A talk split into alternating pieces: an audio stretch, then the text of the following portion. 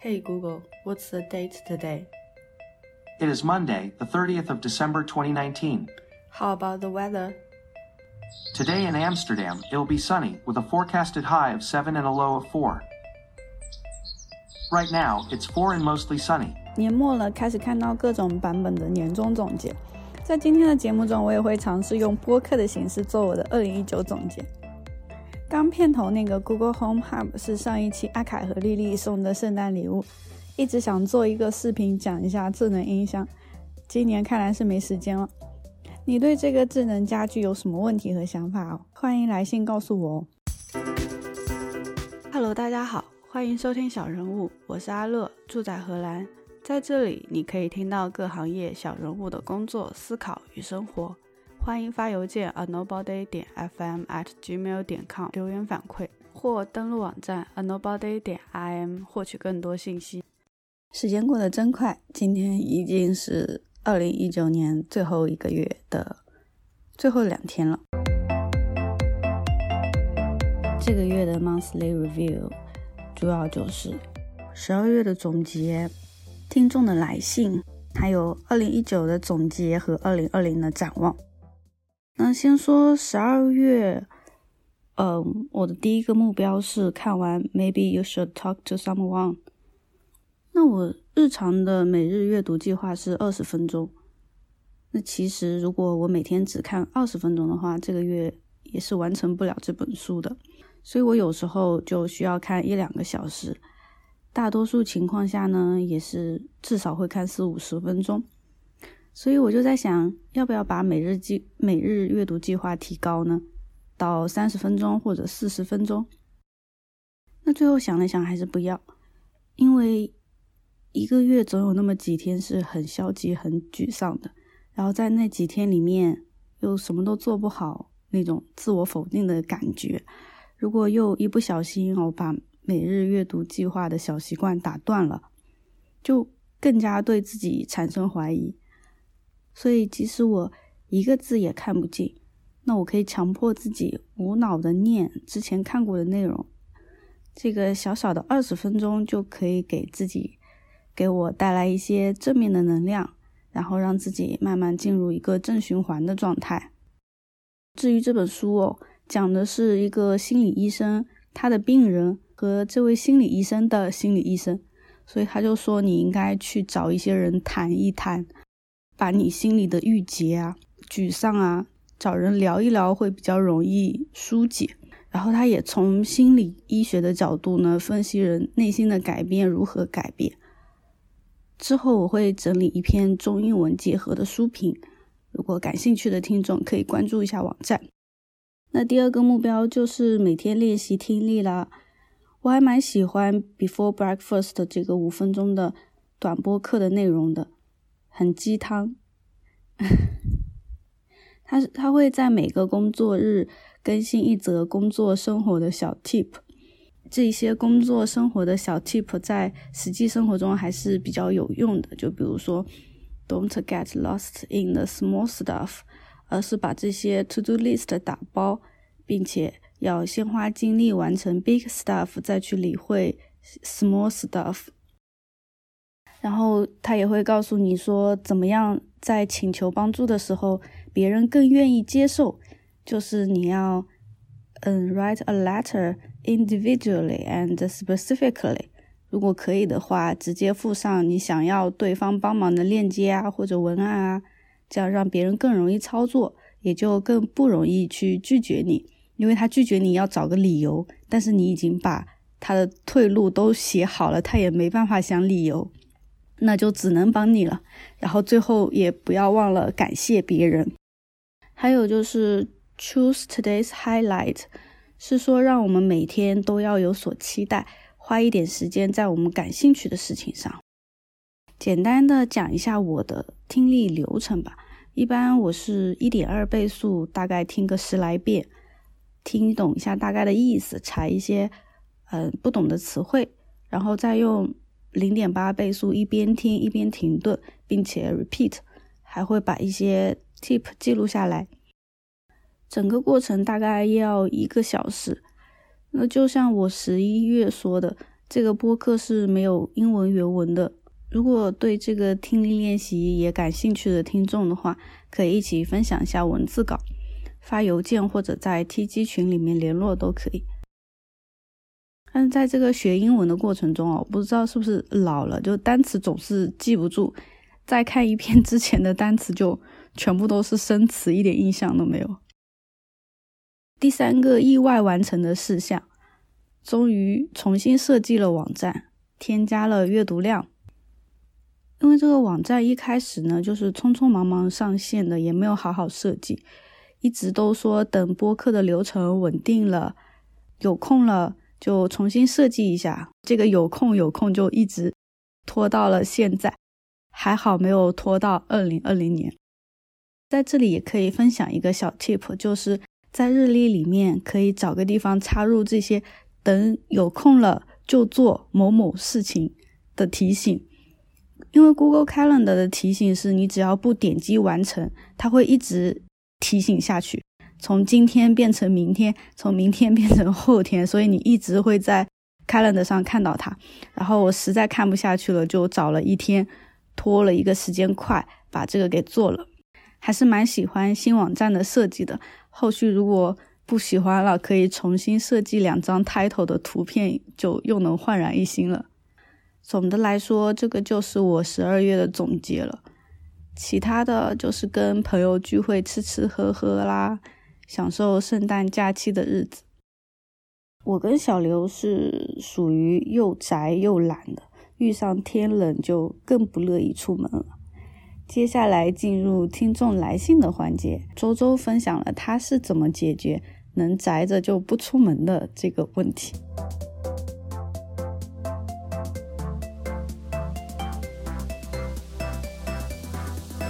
周周是一名互联网公司从业者。工作之余，开始尝试了一些内容创作。他在来信中是这么写的：“先分享一下我本月计划的完成情况和感受。阅读完《中央帝国的财政密码》这本书挺好读，但我拖了很久，一直到十二月二十六号那天，趁着休假一口气读完了。最大的感受是，即便在信息碎片化导致时间被分割成碎片化。”读书这件事也应该尽量在不那么碎片的时间内处理，不然太容易被打断，进而导致书里的内容随着打断被快速忘掉。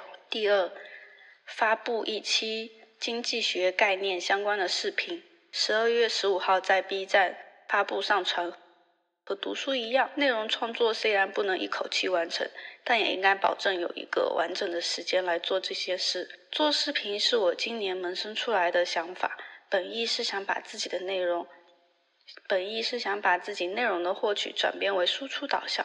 用一句我不太喜欢的表达，就是输出倒逼输入。由做视频的想法，进而衍生出了对视频制作的学习和对自媒体账号运营的研究。算是给自己的业余时间增添了一些乐趣。更重要的是，创作类型的工作所带来的成就感，比当前的本职工作所给的要多得多。第三，录五个 vlog 视频。这个月七拼八凑了四部，第五部的主题确定了是居家美食，但因为近期不怎么开火，所以这个月应该是录不上。vlog 更像是视频创作的日常练手。起初我就是拿手机拍些完全不知道做什么用的素材，随意拼凑，加上 BGM 后注入个人情感观看，还挺像样。拍过几个之后，对故事表达、前后铺垫加深了一些认知，算是收获吧。随便再聊点别的吧。我录 Vlog 的初衷有点奇怪，导火索是我的妻子总会抱怨我照片拍的不好，于是我就想买台相机，偶尔拍点照片。可能在之后做视频又能用得上，但我自己是一个对消费支出很克制的人，我觉得至少应该先把器材功能搞明白，至少能用手机拍出来还不错的照片。当摄影需求不能被手机满足时，再考虑买相机，才能物尽其用。因此，我把相机当成了完成某件事情的奖励，细数日常事务，用来奖励摄影应该是最好不过的，所以我制定了一个。拍摄五十部 vlog 的计划，这算是一个教科书般的计划，有明确的量化要求，五十部 vlog，有明确的奖励，相机也有很好的执行动力。视频制作是当下的兴趣所在，重要的是，它确实能融入进我的生活。我从二零一四年开始写日记，一直用 Day One 这款应用。今年它开始支持视频导入，我觉得也该尝试一下新的内容载体，特别是视频所具备的对旧日时光的完美重现，是文字和照片都不能比拟的。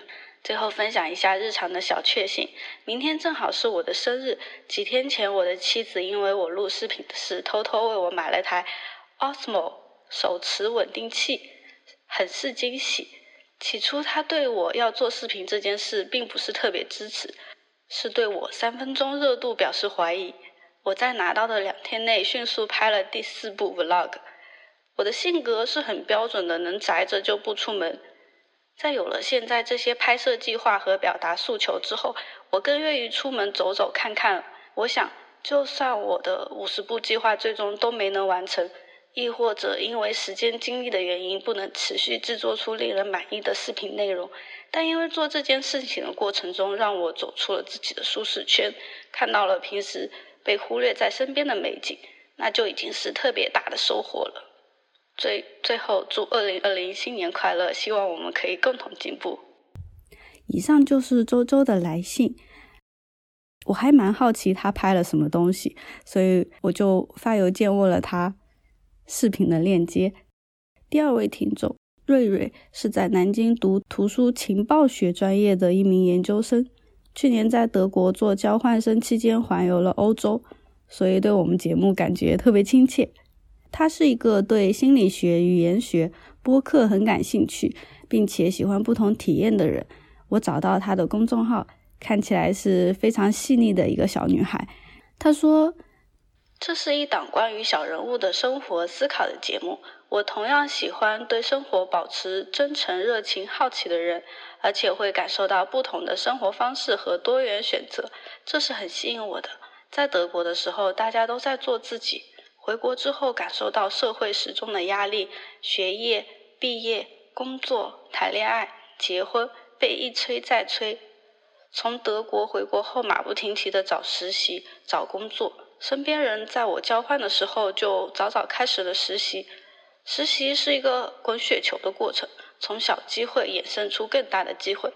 所以后面他们开始收割大厂 offer，而我没有拿到，就开始很灰心，陷入同伴焦虑。以前那个大步向前的我，开始怀疑自己的能力，后悔研究生去交换浪费了时间。我想说的是，千万不要感到后悔，这完全不是浪费时间。你收获了来自世界各地的朋友，不同国家的人带来的不同的文化差异的碰撞，这些看起来好像对当前的工作没什么用，但是我我在瑞瑞的创作中看到的是他从中获得的想法。创意、灵感和思考。其实我也是来到了荷兰之后，发现生活方式是可以有很多种可能性的。他有一档自己问自己的朋友谈话类的节目，跟我们的 Monthly Review 异曲同工。不同的是，他已经做了半年多了，还是挺慷慨的。就是现在的小孩都很优秀，嗯，老阿姨也要更努力才行啊。希望自己多体验、多经历、多分享，从而形成我的 personality 吧。总的来说，我不是一个非常喜欢即时通讯的人，写邮件给我的感觉就很好，能够静下心来总结一个时间段内做得好的、做得不好的地方。就是对于我一个收到收到邮件的人来说，我就会觉得很感动，也很贴心。就是世界上。有一个地方的人听到了你的声音，而且给了你反应，而且这件事情就让我觉得，嗯，小人物播客还是很值得再做下去的。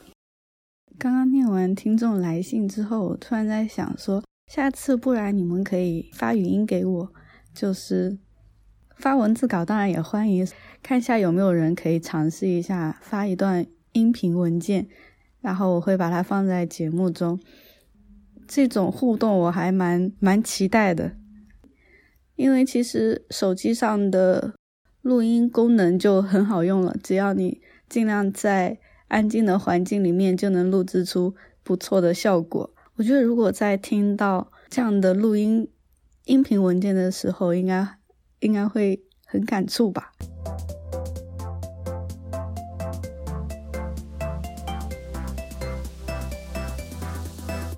最后一趴哦，总结一下自己的二零一九和二零二零年的展望。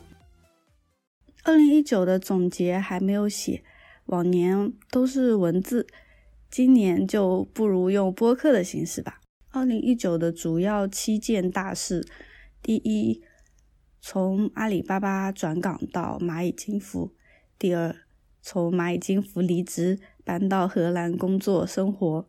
第三，大约看了三十五本书，七八十部的电影。第四，旅行十趟，去了大概十三个国家。第五，vlog 初体验。第六，播客初体验。第七，尝试写书。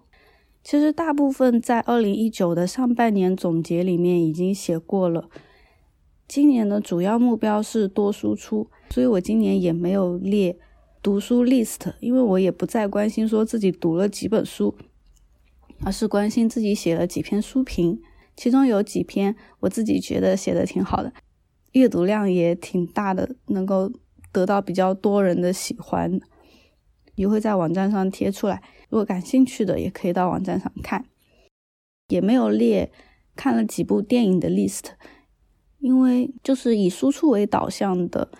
输入的话，我其实不关心说我看了几本或者几部电影，而是关心说我在这个电影中学到了什么，能不能把电影的镜头运用到视频的剪辑里面。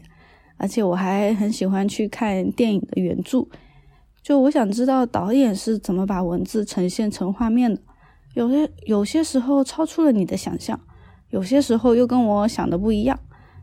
导演的理解和我对作者的理解有哪些不一样的地方？这是我思考，然后也会尝试写下来。但是比起书评的话，影评我就写的比较少了。这些都有在二零一九上半年总结那篇文章里有写。那下半年其实主要就是做了小人物播客和写书。今年七月，我在亚马逊上自助出版了一本书。叫二十多岁的小女孩，也是作为给临近三十岁的自己的生日礼物吧。一开始我是看村上春树的随笔，他说普通人在二十多岁时究竟是什么样子？那是欢乐的青春的延续，还是让自己顺应社会的痛苦过程？亦或是原本就不存在所谓普世性的东西？就是因为看了这句话之后。我就在想，说自己的二十多岁是什么样子呢？然后当时也看了一本叫做《小人物日记》的一本书，正好我一直有记日记的习惯，然后我就看到五年前的一句话，我自己都已经忘记了。然后我说：“如果有机会，真想出国，倒不是羡慕国外什么，只是觉得内心已经这么孤独的人。”如果在自身生活在完全陌生的环境里，到底会是怎样的心态？然后我一瞧，自己现在就正处在异国他乡，这是不是也太巧了？我觉得我应该把他们整理出来，然后就找了三五年内的生活、工作、旅行、日常的感悟，其实就是日记嘛，带点自传性的、总结性的，在亚马逊上自助出版出来了。如果大家感兴趣自助出版电子书这个话题，可以发邮件或者 TG 我，后续我可以整理一下。总之，这个生日礼物我还是非常喜欢的，而且我之后就想说，自己可以每过一段时间，就是以年为单位的一个时间段，能够总结出一本电子书，这个也是未来的一个目标吧。其实最近有看到左耳朵耗子在他的博客上声明说。他四十五岁以前不写书，请编辑部不要再找他了。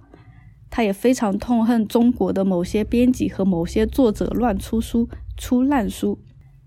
嗯，但就像我在《未来之书》这篇翻译的文章中学到的，现在我们所谓的图书跟以前的图书还是一样的吗？书只是一个随手可得的基础文字组成的复杂内容的终端，即使终端一成不变，但书中的宇宙正积极的、包容的瞬息万变。这句是原书作者的感悟，所以其实书还是一一系列内容的组合。那写书和写文章还是不一样的，写书的耗时比较长。在这个以年为计量单位的时间里面，作者的价值观、人生观、各种观点都会随着时间的流逝、空间的改变、周围来来往往的人际关系而不断的发生冲击、变化，不断的完善，也更经得起时间的考验吧。即使是把之前写的碎片化的文章整理成册，在这个过程中也会不断的有新的观点融入。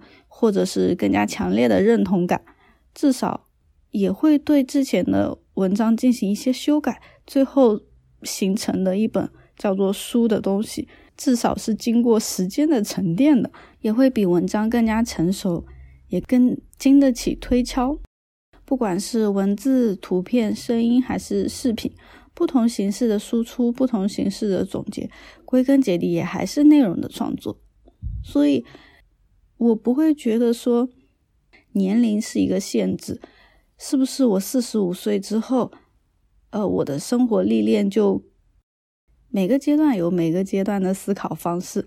我纠结的是说要写别人感兴趣的东西，还是遵循自己的内心创作的东西。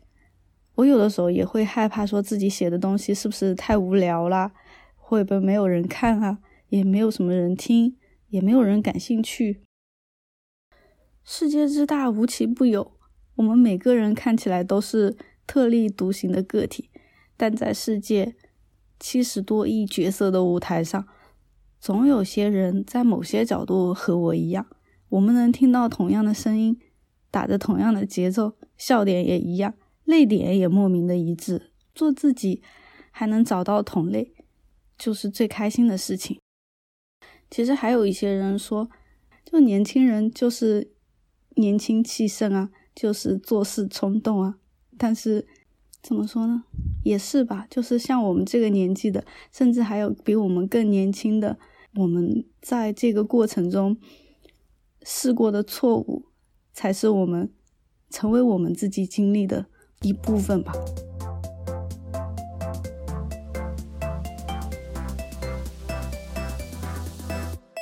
二零二零的展望，十二月是。二零一九的终结，但也意味着新的一年的到来。每个人都会或多或少的在年初兴致勃勃的设定自己的新年目标吧？有多少人是把二零一九目标改成二零二零目标，再重复一年呢？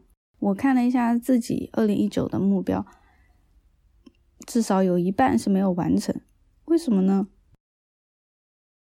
因为每个都很抽象，我也不知道自己算是完成了还是没有完成，要不然就是差距太大。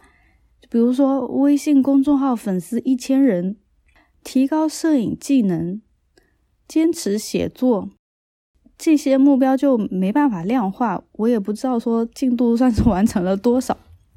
那也是最近几个月，我就学会了区分 outcome goal 和 process goal。可以参考一下网站上的文章，就时间焦虑症，我把它称为结果目标和过程目标。如果你也在为完成不了目标，或者你不知道怎么设定目标感到困扰的听众的话，可以参考一下接下来的建议。就比如说微信公众号多少粉丝，其实不是我能控制的；关注身体健康，生病控制几场，减重多少千克，也不是自己能控制的。那我能做的就是，嗯，比如说每周两篇文章的更新，或者每周健身三次，每次三十分钟以上这样的目标。比如说像提高摄影技能也很抽象，我完成了吗？其实我也看不出来。但如果我改成每天拍一张照片，不行的话就是每周拍一张高质量的照片，这样修改了之后有看出来差别吗？就是只有在目标非常明确、可控的情况下，这个目标才有可能被完成，也才可能被量化，不然真的就是形同虚设了。那也有一种情况是需要 outcome g o 的，就是比如我明年想要通过荷兰语的文化课考试，这个目标就很重要，也有很多不可控的因素，也会遇到很多困难，但是呢，它又很重要，不能被忽视。所以，除非是非常重要的事项设置成 outcome goal，除此之外，建议大家都设置 process goal，可量化，目标也很明确，也能知道自己怎么推进它。对于我自己的话，二零二零的目标还没有完全想好？除了小人物博客的推进、日常的旅行计划、生活计划、学习计划，我主要是想在二零二零年在思维模式这个训练上可以多花点时间。就不知道大家有没有遇到过这种情况？有些人就是在开会的时候能够一针见血的提出问题。发表自己的看法，我就很羡慕这种能力。其实，对一件事情的看法，就是对自己脑海中的学识啊、经验啊、见闻啊这类东西的一种加工、条件反射，最后最终得出的结论和观点。有些人反应呢就很快，加工的质量也很高，观点就会很犀利、很新颖。有些人，比如说我。我就要去 wiki 一番前因后果，用思维框架一点一点套，才能形成自己的观点。我知道这个是可以通过训练加快反射，提高加工质量。所以在二零二零年，我希望能在这方面有所改进。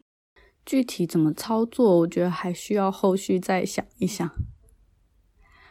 还有一些人会觉得说。设置目标这件事情真的有用吗？嗯，我不知道别人是怎么样的。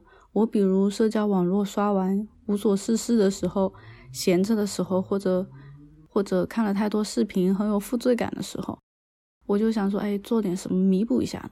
就会想到自己这个月的目标是不是可以推进一点点，然后也会有获得成就感一点点。就像 Before Breakfast 里面我听到的。The way you experience your days is not determined by what happens to you. In fact, you create your own reality by choosing what you pay attention to.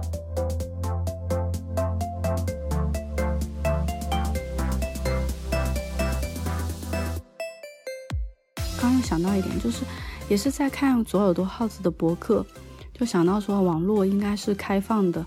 我想到两件事情。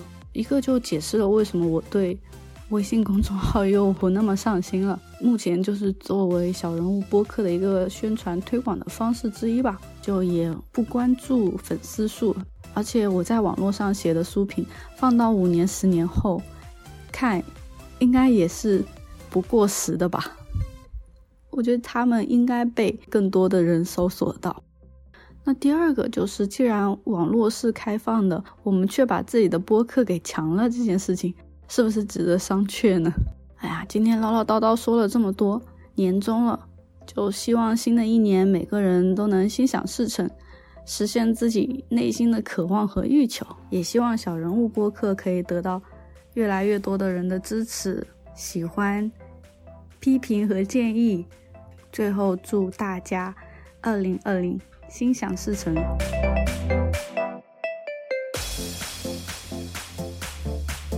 那今天就这样子喽，下次再聊。最后感谢收听小人物，喜欢记得订阅、收藏、分享。有思考和感悟，欢迎发邮件告诉我们：a nobody 点 fm at gmail 点 com。别忘了登录网站 a nobody 点 im，查阅更多相关信息。